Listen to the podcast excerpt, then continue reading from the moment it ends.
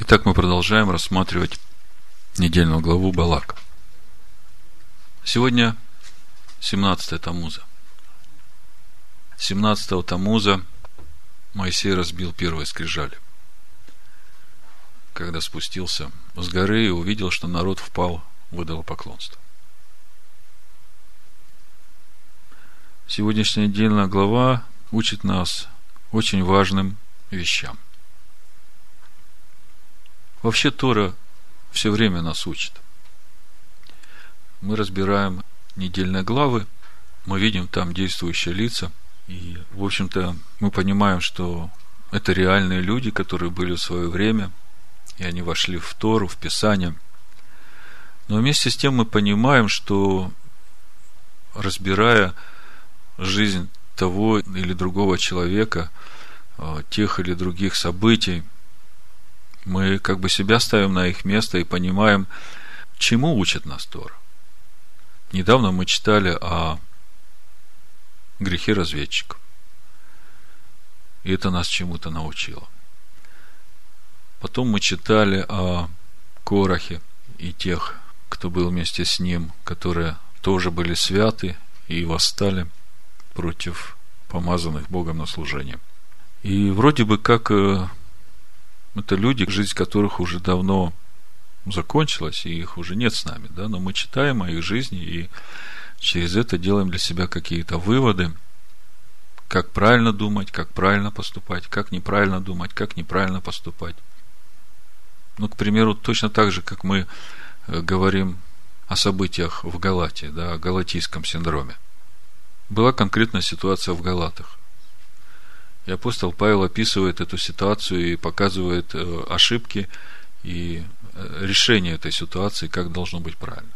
И мы, глядя на это послание, смотрим сегодня и видим, что люди, выходящие из Вавилонской блудницы, тоже очень часто попадают э, в эту же ситуацию, в которой оказались галаты.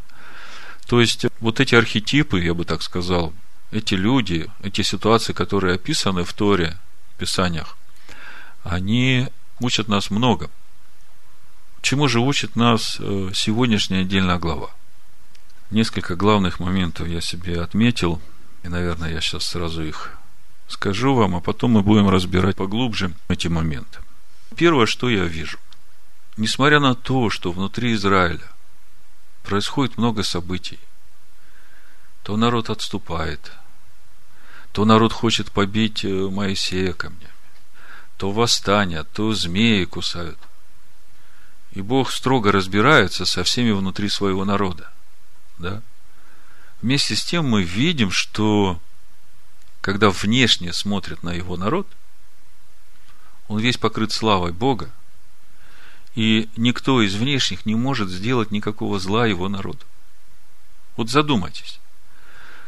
Вот если эту ситуацию перенести сегодня на нас, мы, его народ, он нас призвал в сыне. И он строго с нами, с каждым работает. Он очищает нас, обрезает, что мы принесли много плода. Но никто внешний, никакой колдун, никакое внешнее проклятие, никто не может сделать нам зла. Поэтому нам не надо бояться, вам не надо бояться что кто-то внешний может вам что-то худое сделать, сказав на вас или заколдовав на вас, там, или еще что-то. Единственное, чего надо бояться, бояться согрешить. Ну, немножко о действующих лицах в этой недельной главе. Билам, Бельям. Если перевести это имя на русский язык, то это значит поглотитель народов – Биль Ам. Ам народ. То есть, э, это человек, который уже славен во всем мире тем, что если он скажет злое слово на какой-то народ, то этот народ разрушается. То есть, он может разрушить одним словом. И многие цари, прежде чем начинать свои войны, присылали своих посланников к Биламу, чтобы попросить его – эти приходили за дарами, чтобы он проклял э, там какой-то народ, чтобы они могли, значит, завоевать этот народ. И при всем при этом этот человек имеет общение со Всевышним. Он слышит, он разумеет. Вы думаете, каким образом работали эти проклятия, которые изрекал Бельям? Бельям просто знал, когда выходит гнев Всевышнего на какой-то народ. Он, глядя на жизнь народа, понимал, что вот этот народ живет так, что его беззаконие уже, уже вот-вот переполнят чашу, меру беззакония. И тогда он ждал тот момент, когда выходит гнев от э, Всевышнего на этот народ, и в этот момент произносил вот эти слова проклятия, они работали.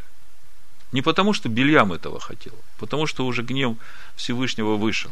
Вот такая, значит, характеристика Белама. Слышащий Бога, имеющий открытое око, да, как он все время о себе говорит. То есть, духовное видение имеет. В свою очередь, Балак, царь Маава. В принципе, он не царь. И он вообще не маавитянин. Он сам из э, медианских князей.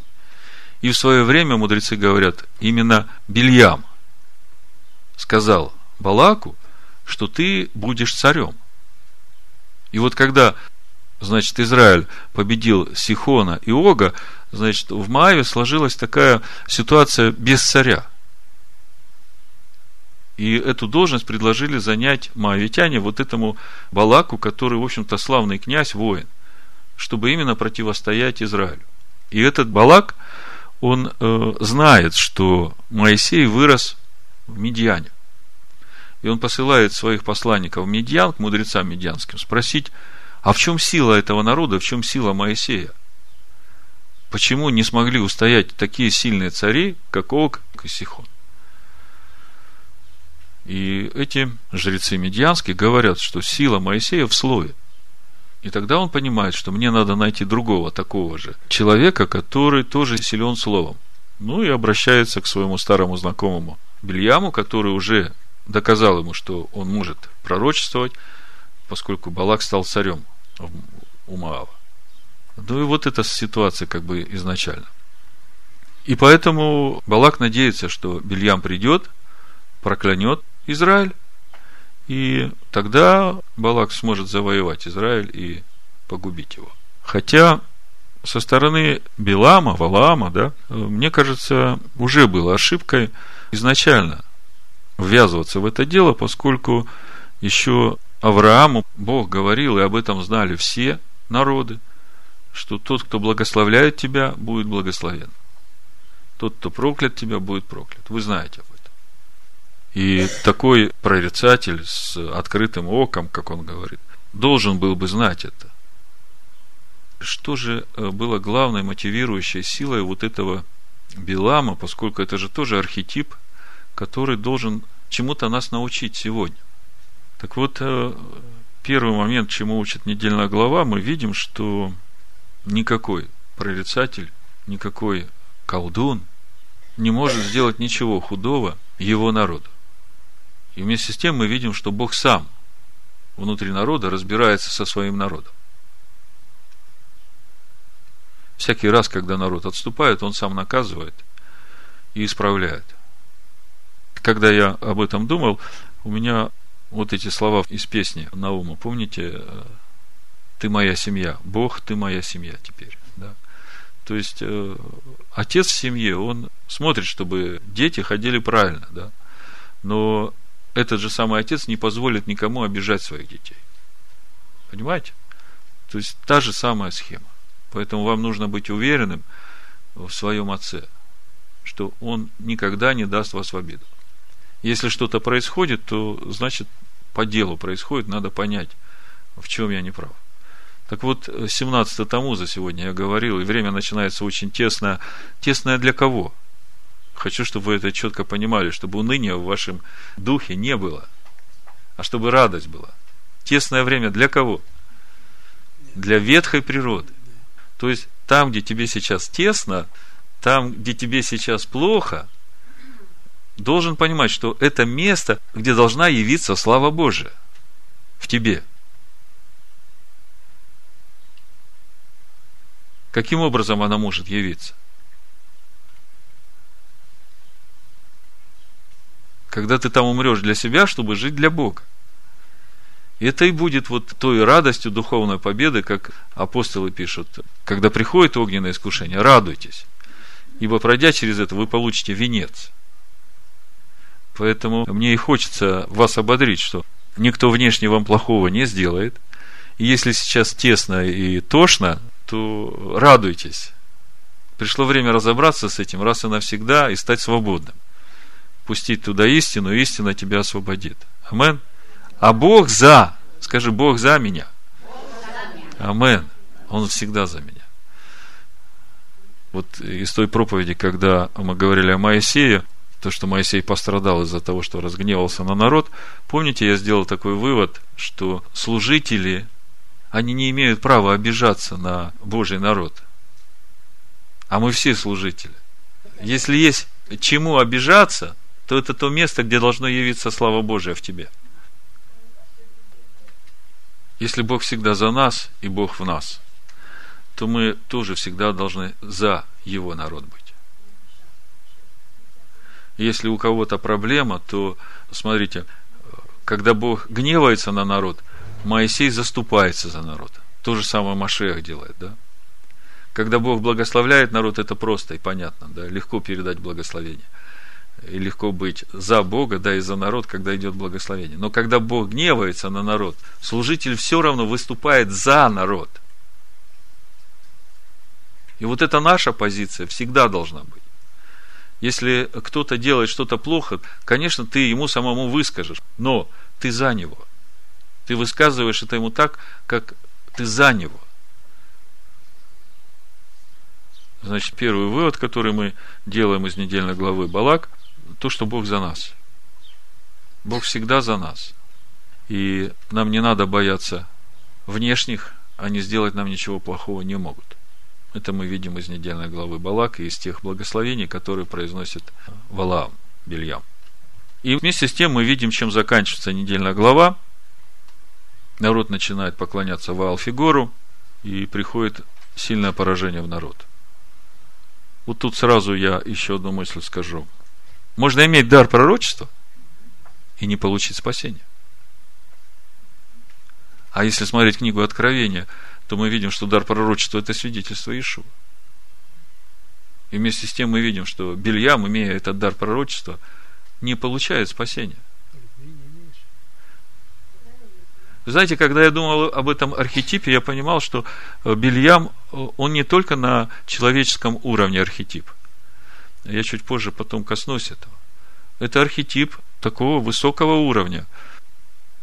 В чем проблема Бельяма? Смотрите. Ну, сребролюбие понятно, да? Жажда сребролюбия, да, губит. Но если разобрать вот ту ситуацию, когда он утром рано встал, сам оседлал осла, а человек не бедный, да? И там написано, и пошел он с. Вот давайте посмотрим второй раз, когда приходят к нему посланники от Балака, 21 стих, 22 глава. Валаам встал поутру, оседлал ослицу свою и пошел с князьями Моавицкими. Вот эта спешность Валаама и вот этот предлог с князьями, да, они говорят о том, что в принципе изначально у Бельяма были те же самые желания, которые и у посланников, которые у Балака. То есть не просто сребролюбие. Он сам хотел гибели Израиля. Вопрос, почему? Я думаю, что если учитывать вот эту его тягу к серебру, то мне это напомнило э, ситуацию в деяниях, там, когда в Эфесе, медник Дмитрий, помните? Он говорит, эти ребята тут проповедуют, они же нас бизнеса лишат. Понимаете? Мы же тогда вообще станем голодными. И вот представьте, выходит 600 тысяч пророков будущих из Египта. И получается, что эта конторка Бельям и сыновья, она уже не востребованная будет. Здесь еще одна мотивация ненавидеть, потому что, в принципе, что могло вот так вот Бельяма упорствовать вот в том своем желании идти и проклясть Израиль. Вот если разобрать эту ситуацию со слицей, да, кажется на первый взгляд странным, то Бог говорит, пойди и тут же воспылал гнев Господень. Вы, наверное, спрашивали себя, что за непоследовательность, да? Вы знаете, здесь нет никакой непоследовательности. Я вам сейчас покажу. Вот смотрите. 20 стих 22 главы. «И пришел Бог к Валааму ночью и сказал ему, если люди сии пришли звать тебя, стань, пойди с ними. Только делай то, что я буду говорить тебе». А в 22 стихе мы читаем, «И воспылал гнев Божий за то, что он пошел». То есть, в чем разница? Если Бог кого-то посылает, то это уже посланник Божий, да? Вот, например, про Еремию мы читаем. Тоже можно сказать поглотитель народов, да? Вот смотрите, первая глава Еремии, 10 стих. Смотри, я поставил тебя в сей день над народами и царствами, чтобы искоренять и разорять, губить и разрушать, созидать и насаждать. В чем разница? Еремия, он всем сердцем предан воле Всевышнего. И он не только разоряет, да, но он и дает путь к жизни. Он призывает к пути Господню. И самое главное, что он един в чувствованиях со Всевышним.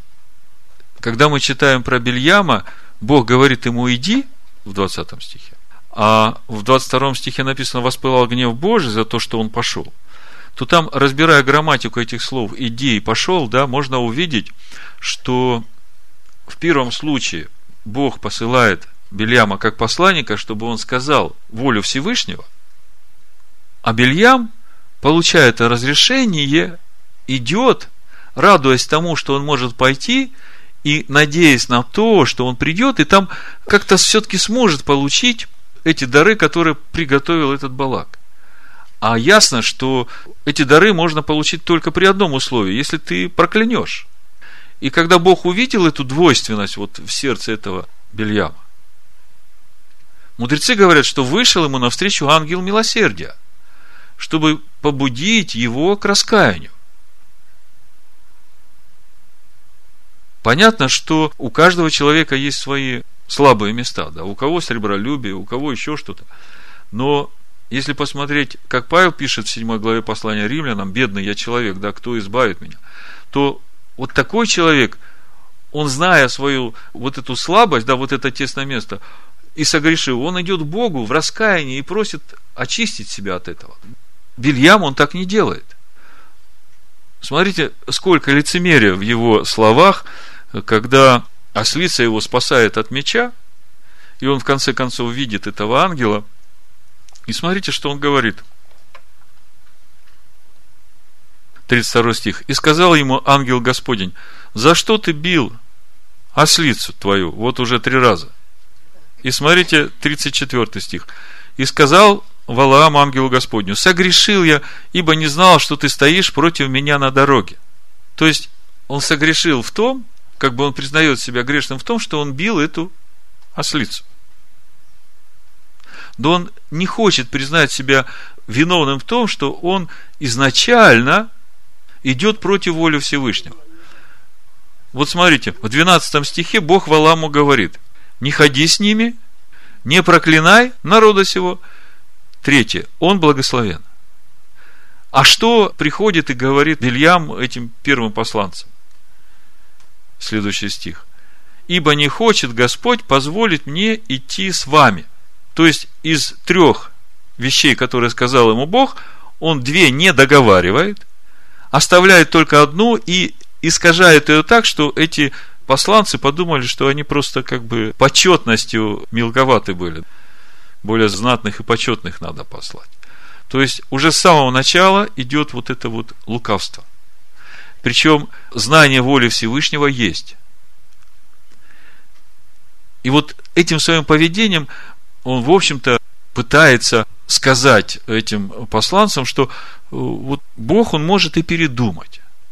То есть, типа того, что вот он так когда-то благословил Израиль, я об этом знаю, может, вы не знаете, да. Но, может быть, он передумает. И такую мысль дает народам. Вы знаете, когда я вот этот архетип глубже начинаю разбирать, как бы в мыслях меня все время тянется к тому, что произошло на Никейском соборе, как уже печать. Понимаете, тоже люди имеющее дар пророчества, знающее, имеющее общение со Всевышним.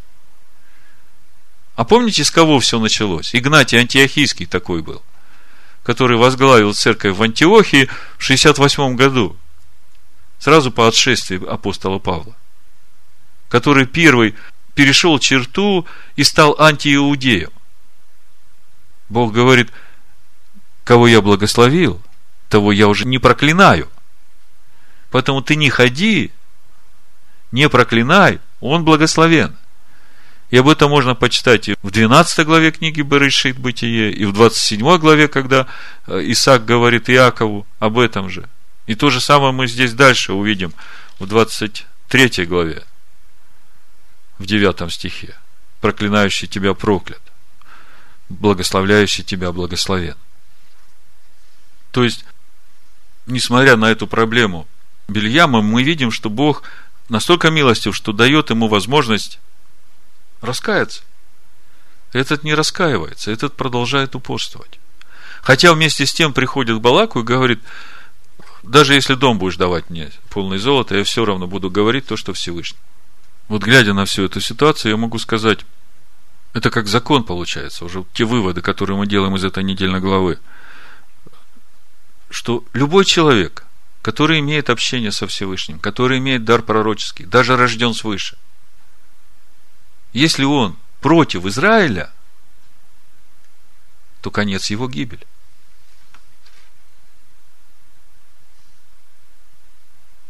Потому что Бог не отменяет своих благословений.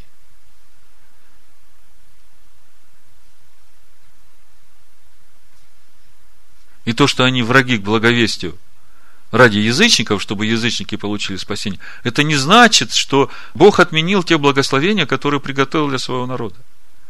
А то, что Бог дал возможность язычникам войти в общество Израилева, то это милость Всевышнего ко всем народам, потому что благословил он только свой народ. И все остальные народы могут войти в этот народ. Помните, в Ефесянах 2 главе написано, кто вы были без Машеха? Отчуждены от общества израильского. Отчуждены. А теперь вы можете войти и стать одно. И дальше в третьей главе Павел говорит, мне и возвещена эта тайна, что теперь мы можем быть в Машехе одним телом. Давайте заглянем. Ефесянам 2 глава. 11 стих написано. Итак, помните, что вы, некогда язычники по плоти, которых называли необрезанными, так называемые обрезанные плотским обрезанием, совершаем руками, что вы были в то время без Машеха? Отчуждены от общества израильского – то есть общество израильского как было, так и есть. Но до Машеха вы были отчуждены от этого общества. Общество-то не поменялось, правда?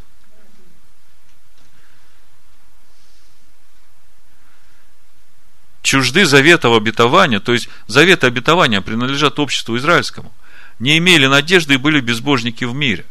А теперь в Машехе Ишу вы, бывшие некогда далеки, стали близки – О чем речь идет? Стали близки обществу Израиля через познание. И дальше в третьей главе, смотрите, в шестом стихе, в пятом он говорит о тайне, которая возвещена, чтобы и язычникам быть сонаследниками, составляющими одно тело. То есть речь идет все о том же обществе израильском. Бельям, глядя на этот народ, он говорит, как бы я хотел, чтобы моя душа была с ними, и я умер смертью праведников. Но мы видим, что это пророчество не сбылось. И все потому, что он был против. То есть, ты можешь иметь пророческий дар, но если ты против Израиля, то ты не войдешь в общество израильское. И конец свой гибель. Интересные выводы, да? Самое это важное, смотрите, движение. Израиль движется в обетованную землю. Очень стремительно. И сейчас то же самое начинает происходить. Вот выход его народа из Вавилонской блудницы, по сути, это и есть движение Израиля в обетованную землю. И смотрите, что происходит. Сразу как бы срываются маски с действующих лиц. Сразу становится видно, кто с Израилем, а кто нет. И это вот в этой недельной главе мы видим.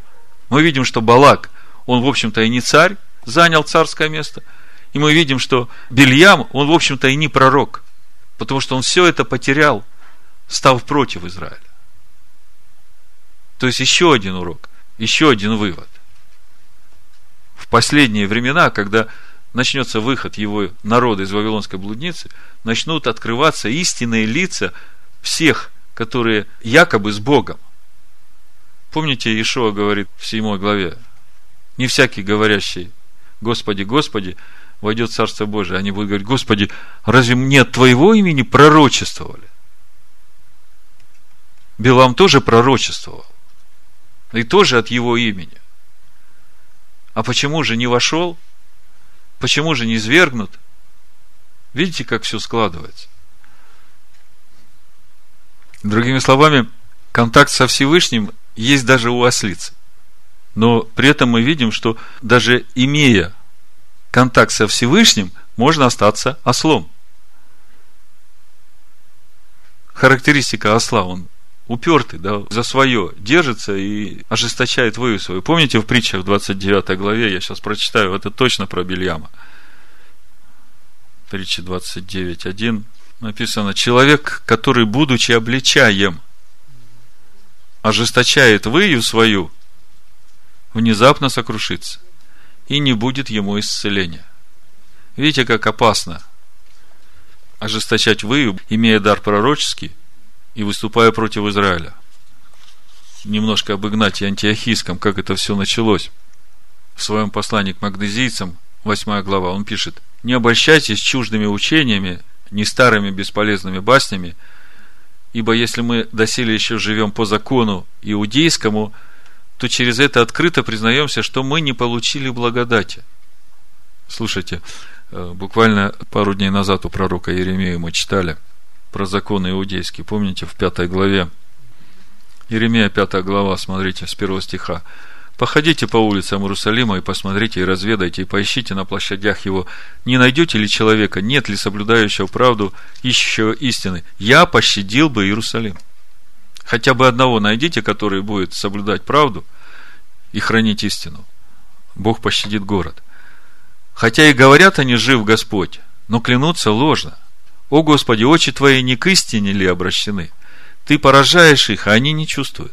Ты истребляешь их, а они не хотят принять вразумление. Лица свои сделали они крепче камня, не хотят обратиться. И сказал я сам в себе, это может быть бедняки, они глупы, потому что не знают пути Господня, закона Бога своего.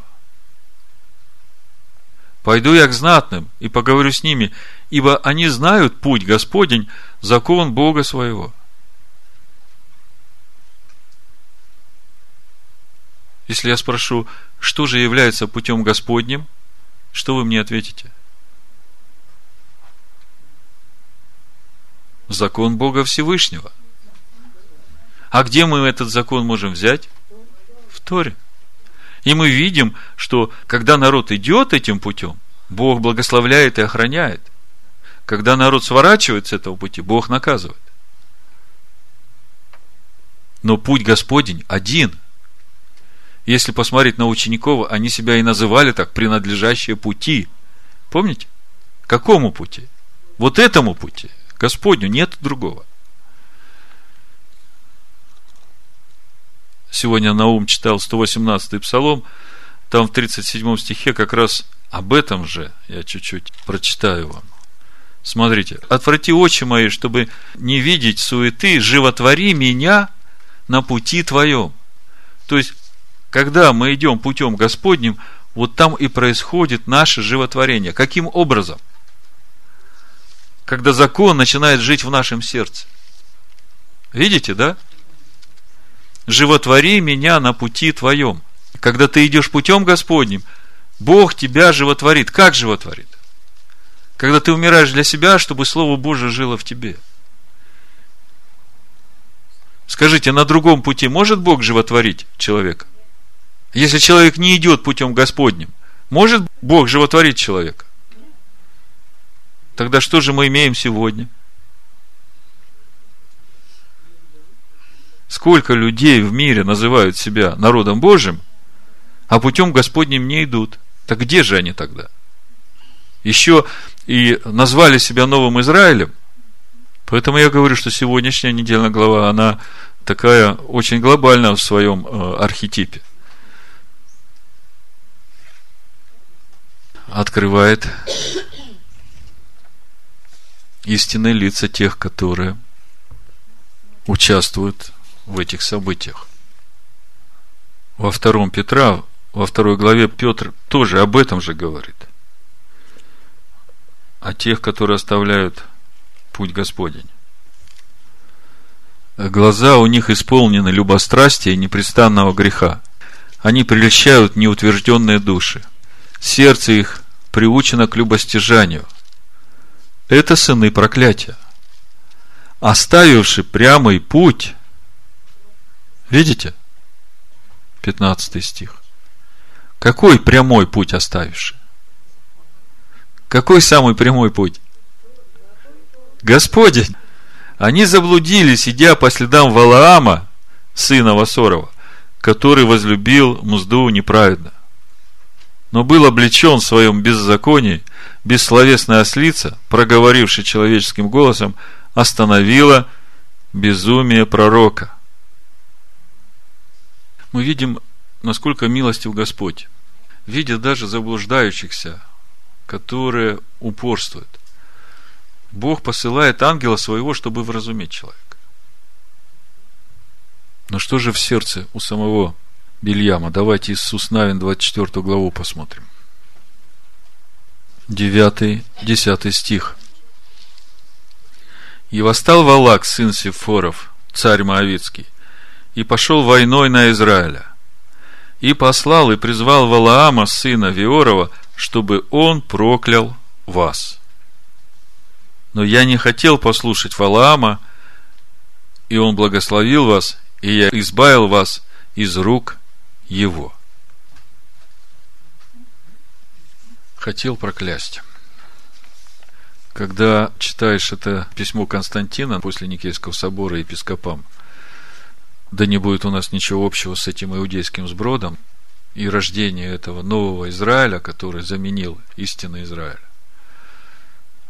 то мы видим, что здесь ситуация зашла дальше.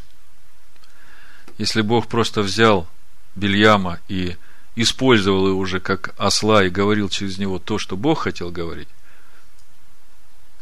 несмотря на желание самого Бельяма, то мы видим, что это не послужило уроком тем людям, начиная с Игнатия Антиохийского, которые, имея вот этот дар от Бога, пророчество – имея открытое духовное око, да, они перешли эту черту и начали проклинать Израиль. То есть, если Тора нас этому учит, то мы видим, что здесь люди, которые взяли на себя власть учить, они не извлекли из этого для себя никаких уроков. Давайте же посмотрим суть пророчеств, суть благословения Всевышнего на его народ. Вообще, когда я читаю эти благословения, я радуюсь. Я тут вижу веру Всевышнего. Несмотря на то, что происходит внутри народа, я смотрю, как Бог говорит о народе. Он видит, что в конечном итоге все будет хорошо. Просто здорово будет. Давайте посмотрим эти пророчества, и я на этом закончу. Потому что это важные такие пророчества, которые охватывают всю историю Израиля. Это пророчество, которое охватывает весь путь Израиля от выхода из Египта и до времени, когда установится царство Мессии на земле. Первое пророчество начинается, 23 глава, 7 стих, давайте почитаем. Книга чисел, да, 23 глава, с 7 стиха. «И произнес притчу свою и сказал, из Месопотамии привел меня Валак, царь Маава, от гор восточных, Приди, прокляни мне Якова, приди из реки зло на Израиля. Как прокляну я? Бог не проклинает его. Как изреку зло? Господь не изрекает на него зла.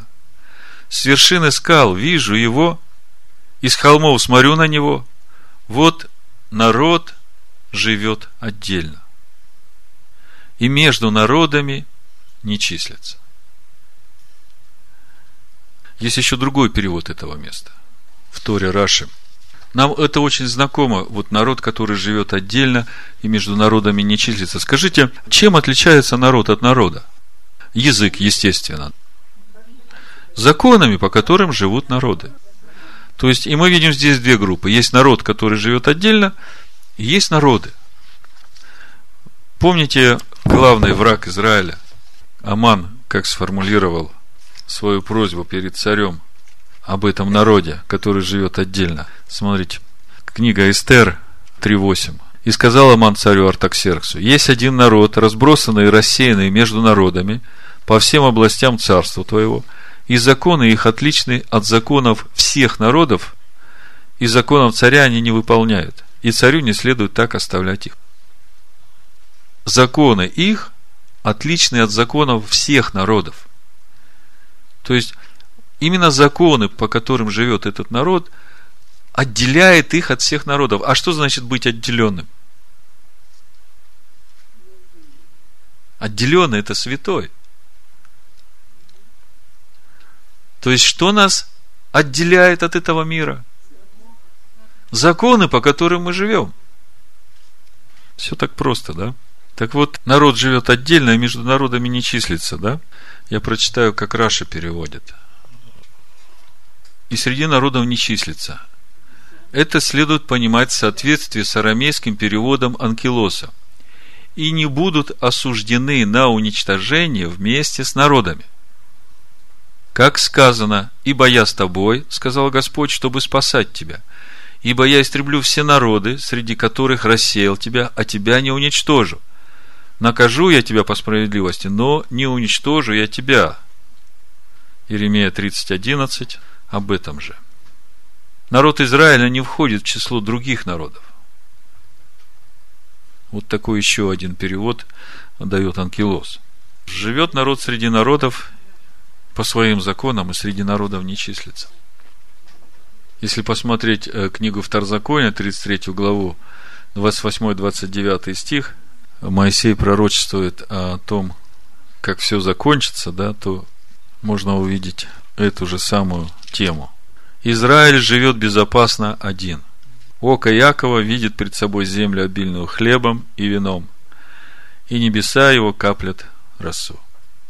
Блажен ты, Израиль, кто подобен тебе, народ, хранимый Господом, который есть щит, охраняющий тебя, и меч славы твоей. Враги твои раболепствуют тебе, и ты попираешь вы их. То есть можно сказать, что перевод Анкилоса тоже имеет место быть. Значит, э, дальше в этом первом своем пророчестве, в 10 стихе 23 глава чисел, Валаам Бельям говорит – кто исчислит песок Иакова и число четвертой части Израиля? Да умрет душа моя смертью праведников, и да будет кончина моя, как их.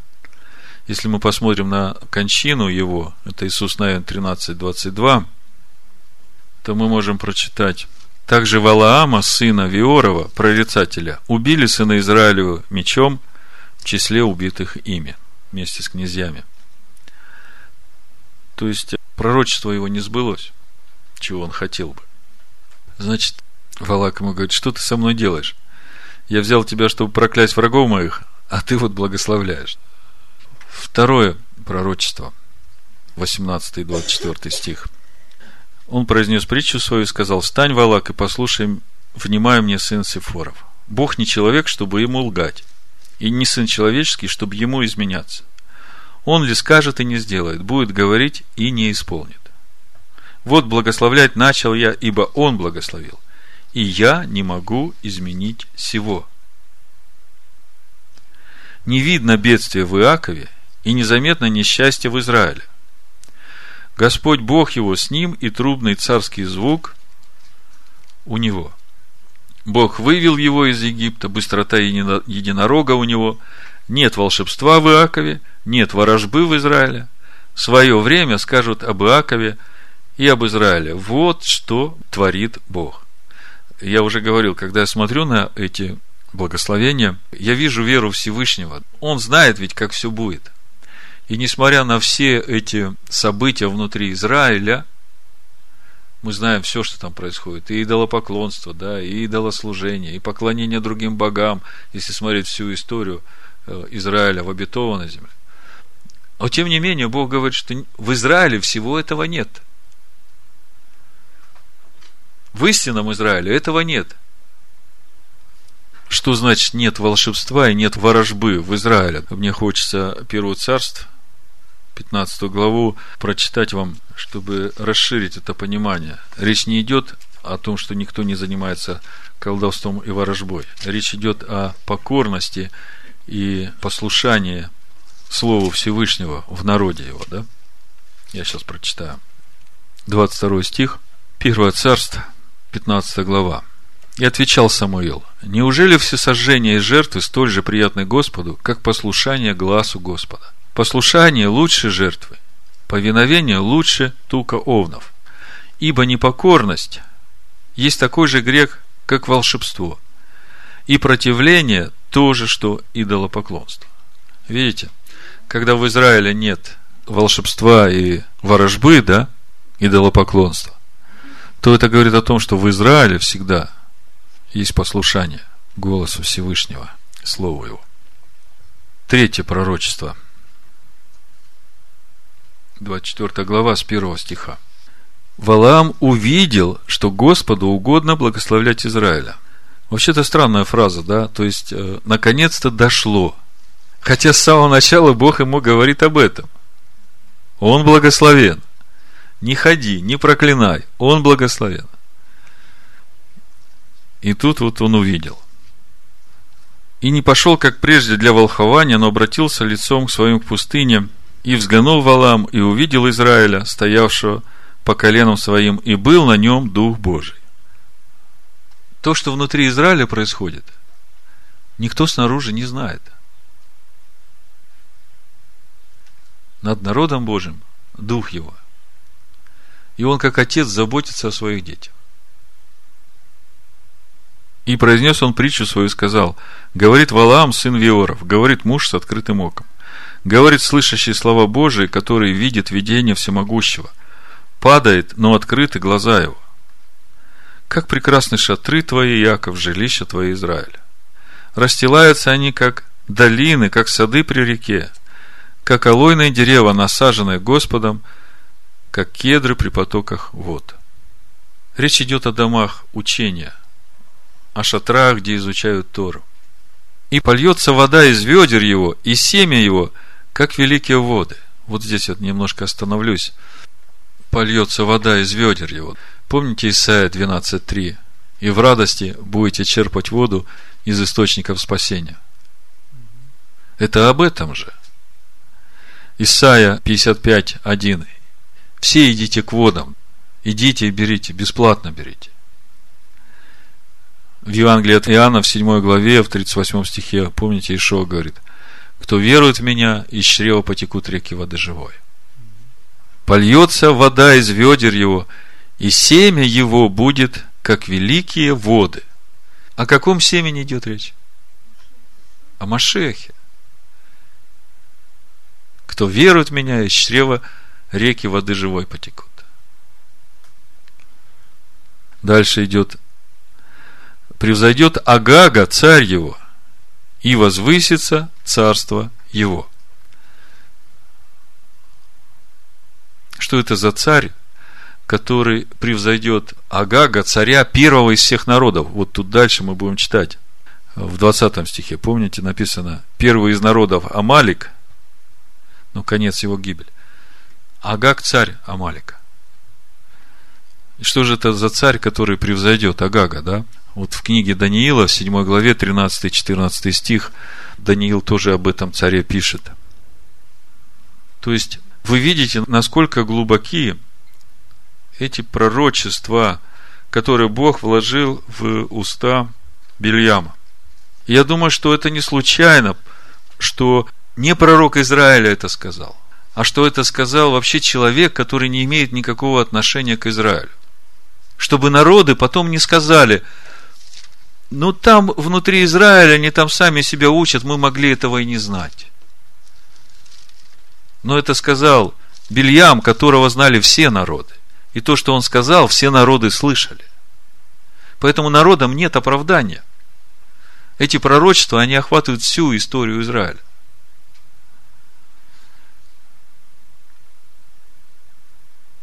Пророк Даниил, 7 глава, 13 и 14 стих. Написано, «Видел я в ночных видениях, вот с облаками небесными шел как бы Сын Человеческий, дошел до ветхого днями и подведен был к Нему, и Ему дана власть, слава и царство, чтобы все народы, племена и языки служили Ему. Владычество Его, владычество вечное, которое не придет, и царство Его не разрушится. Вот этого царя увидел Бельям. И говорит, превзойдет Агага царь его, и возвысится царство его.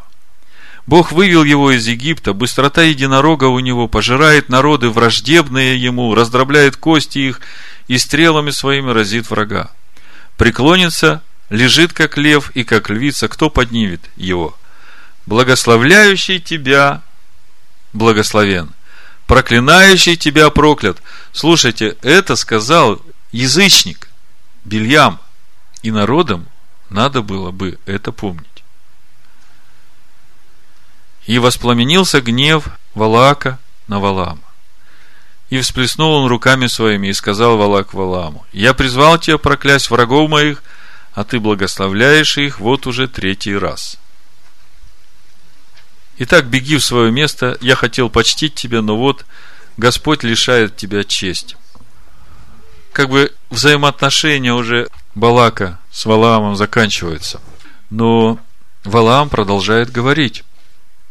И это четвертое пророчество, которое Бог влагает в уста Валаама. Хотя удивительно, мудрецы комментируют вот 14 стих 24 главы. Итак, вот я иду к народу своему, приди, я возвещу тебе, что сделает народ сей с народом твоим впоследствии времени. Вот это я возвещу тебе, там как бы изначальное намерение Билама было тот совет дать, который впоследствии принесет зло когда сыны Израиля начнут у границ Маава поклоняться Ваалфигор. И вот он с этим намерением как бы собирается дать этот совет, но Бог опять влагает в его уста, как бы не дает ему говорить этот совет, но влагает ему в уста вот это четвертое пророчество, я его хочу прочитать. Очень глубокое пророчество, мы уже несколько раз его пытались понять до конца. Я сегодня вам прочитаю, что Раша говорит об этом пророчестве. Значит, 17 э, стих. Вижу его, но ныне еще нет. Зрю его, но не близко. Восходит звезда от Иакова, восстает жезл от Израиля, и разит князей Маава, сокрушает всех сынов Сифовых. Кто такой Сиф, знаете? Это сын Адама и Евы. То есть, по сути, речь идет о всех народах.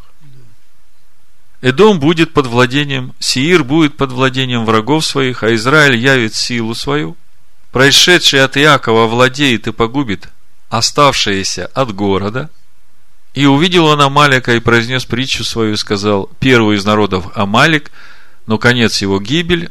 И увидел он Кинеев и произнес притчу свою и сказал, крепкое жилище твое, и на скале положено гнездо твое, но разорен будет Каин, и недолго до того, что Ассур уведет тебя в плен. И произнес притчу свою и сказал, горе, кто уцелеет, когда наведет сие Бог?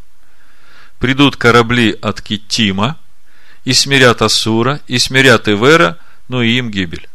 И встал Валам и пошел обратно в свое место, а Валак также пошел своей дорогой.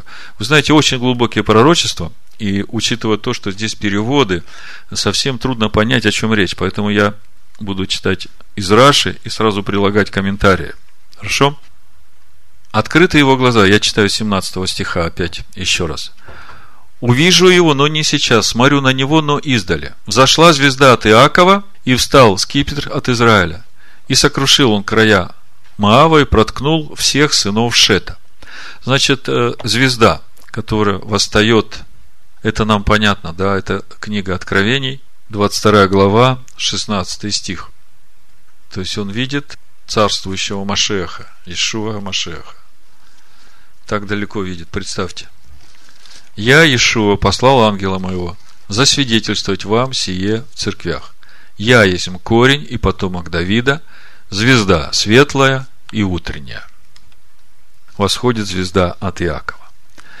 А дальше, 18. «И будет подвластен Идом, и будет подвластен своим врагам Сиир. Израиль же приобретет богатство». Значит, подвластен своим врагам, Раши комментирует, кому? Израилю. И дальше продолжает. «Э, здесь не ясна грамматическая связь между словами. Если попытаться перевести выражение буквально на русский, оно будет выглядеть так. И будет подвластен Сиир, враги его. Раши решает эту проблему, вводя предлог ле и меняя таким образом падеж слова враги. То есть, э, если Сиир будет подчинен своим врагам, то, по сути, они-то враждуют только против Израиля. То есть, э, Бельям говорит о том, что в конечном итоге и Дом, и Сеир будут подвластны Израилю. И властвовать будет из Якова, и он истребит уцелевшего из города. Вот здесь очень интересно. Будет властвовать будет из Якова. Это и есть тот царь, правитель из потомков Якова, победоносный, как царь Давид, это его потомок Машиах. И он истребит уцелевшего из города. Комментарий из важнейшего города и дома, то есть Рима. И это сделает царь Машиах. Ведь сказано о нем, будет он властвовать от моря до моря, и не будет уцелевшего из города Исава. Понимаете, о каком городе идет речь? Вы знаете, когда я этот комментарий прочитал, как бы у меня в духе книга Откровения, 17 глава, этот город великий, помните? Я прочитаю еще, добавлю тогда к этому же месту, 17 главу, этот великий город, который будет истреблен, и всякий, кто в этом городе, Машиах истребит его, как мы читаем, и истребит уцелевшего из города. 17 глава, Откровения. Читаю. «Пришел один из семи ангелов», первый стих, имеющий семь чаш, и говоря, говоря со мною, сказал мне, «Пойди, я покажу тебе суд над великой блудницей, сидящую на водах многих. С нею блудодействовали цари земные, и вином ее блудодеяния упивались живущие на земле. И повел меня в духе в пустыню, и я увидел жену, сидящую на звере багряном, преисполненном именами богохульными, с семью головами и десятью рогами, и жена облечена была в парфиру и багряницу, украшена золотом, драгоценными камнями и жемчугом, и держала золотую чашу в руке своей, наполненную мерзостями и нечистотой блудодейства ее. И на челе ее написано имя – тайна, Вавилон Великий, мать блудницам и мерзостям земным, и увидел я, что жена упоена была кровью святых и кровью свидетелей Ишуа, и, видя ее, дивился удивлением великим. Вот когда читаешь этот стих, понимаешь, что речь идет не просто о народах. Речь идет о народах, которые несут в себе ненависть к Израилю. И во главе всего этого вот эта блудница, сидящая на водах многих, в 15 стихе здесь же написано, и говорит мне, воды, которые ты видел, где сидит блудница, суть люди и народы, и племена, и языки. Скажите, откуда вот во всех народах родилась эта ненависть к Израилю? Кто распространил эту ненависть к Израилю?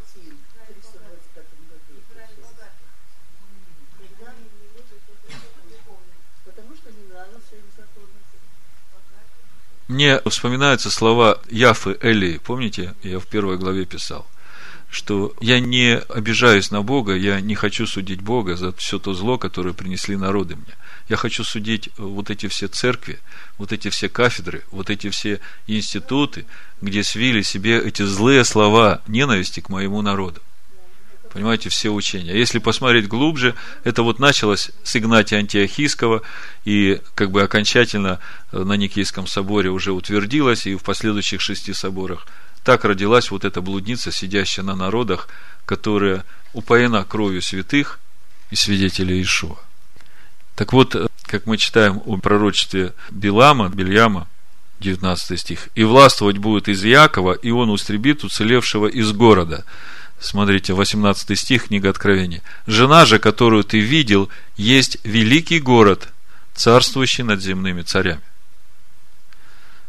То есть, это духовный Рим. И оставшаяся часть пророчества очень интересная. И увидел он Амалика, и произнес притчу свою, и сказал, первый из народа в Амалик, но конец его гибель. Ну, про Амалика мы в Писаниях много раз встречаем, а, когда Бог э, говорит в исходе в 17 главе, запиши, э, не забудь, чтобы истребить Амалика. Помните, да? То же самое потом во второзаконии еще раз о том, чтобы разобраться с Амаликом и стереть его имя из Поднебесной. Раши пишет, конец его гибель.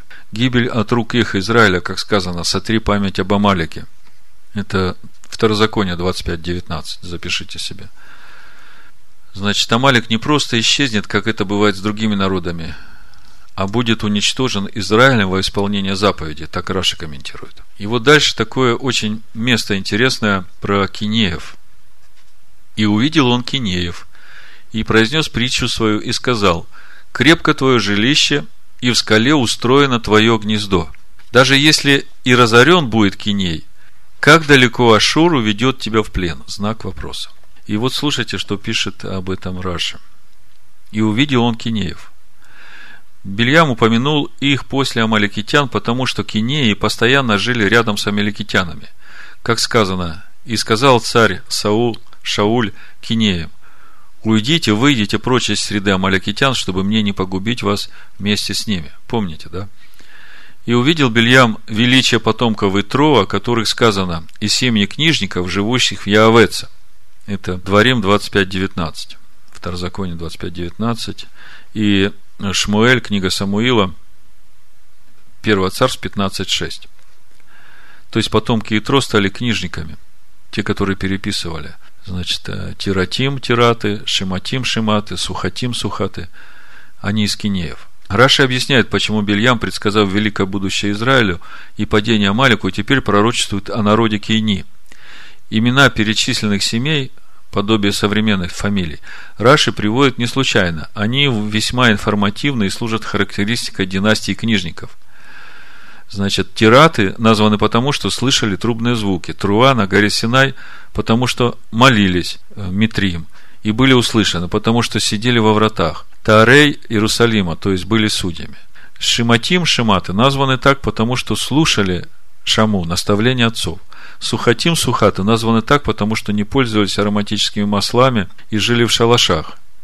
И из похвалы этим э, семьям читателю становится ясно то, что не мог понять Бельям, почему кинеям предназначено хорошее будущее. Крепко твое жилище. Бельям словно говорит, удивляюсь я, почему ты удостоился такого, разве ты не был со мною в сговоре? А теперь ты защищен силой и крепостью Израиля. 22 стих. Даже если и разорен будет Киней, хорошо тебе, ты оказался под защитой такой силы. Никто больше не в силах изгнать тебя из этого мира, истребить. Пусть и предстоит тебе быть изгнанным с десятью коленами Израиля и покинуть место, где ты поселился, что с того? Бельям продолжает с удивлением и непониманием говорить о благой судьбе Кинеев. Как далеко Ашур уведет тебя в плен? Знак вопроса. До какого места он изгонит тебя? Разве что до Халака и Хавора – это же не удаление из мира, а лишь переход с места на место. Да и не пропадешь ты там, а возвратишься с другими изгнанниками. Тут еще комментарий. В девятый год царствования Гашея царь Ашура, Асура, взял Шимрон и изгнал из Израиля в Ашур и поселил их в Халахе и на Хаворе. Вместе с жителями Северного царства были изгнаны и Кинеи. Эти места находятся на территории, где сегодня сходятся границы Турции, Саудовской Аравии, Ирака и Сирии. Ориентиром может быть река Газан между Нусайбией, Сирия и Турция. В контексте истории древнего мира это было мягкое, не слишком далекое изгнание. Мягко в кавычках написано. То есть Раша раскрывает такие глубокие пророчества о будущем, о кинеях, да, которые в синодальном переводе совсем непонятно. Читаем дальше. Очень интересно. И произнес он свою притчу и сказал, «О, кто останется в живых, когда Бог сделает это? Корабли от китеев и смирят Ашур, и смирят другой берег, но и они погибнут. Кто останется в живых? Кто выживет, когда Бог начнет это делать? Кто спасется от того, кто выносит этот приговор? Бельям сам приходит в ужас от открывшейся ему картины будущего. Нашествия Ассирии, великого смешения народов и исчезновения многих из них, и даже вторжение римских легионов на земле древних народов. Вот здесь вот корабли Китеев – это римляне на больших судах атакуют Ашур и смирят другой берег. Римляне покорят тех, кто за рекой. Раши полагает, что Эвер здесь не имя собственное, это слово, означающее берег, другая сторона реки. Но и они погибнут. Как говорит пророк Даниэль, пока не убит тот зверь, и труп его не уничтожен. 7.11. Книга Даниила. Раши сопоставляет неясное слово «адей» в этом стихе со словами Даниила «ад-ди» до тех пор. Следует обратить внимание также на то, что из книги Даниэля Раши цитирует именно этот стих, в то время как оборот «ад-ди» использован в ней 12 раз. Цитата, приведенная Раши, не первая из возможных, но он выбрал именно ее, потому что зверь в пророчестве Даниэля, согласно традиционному пониманию, это Рим, о котором и говорит Бельям. Духовный Рим. Корабли, это слово означает большие корабли. Сказано «веци адир». И это переведено на арамейский и большой корабль. Вот такое пророчество. И мы видим, что это пророчество подтверждается пророчеством Даниила. И все это сказал Бельям. Все это слышали все народы.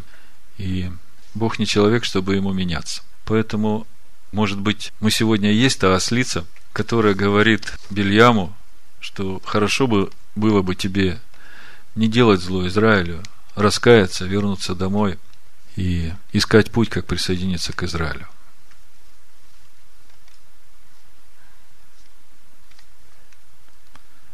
Да выйдет его народ из Вавилонской блудницы во имя Ишуа Мессии. Амин. Амин. Амин. Амин.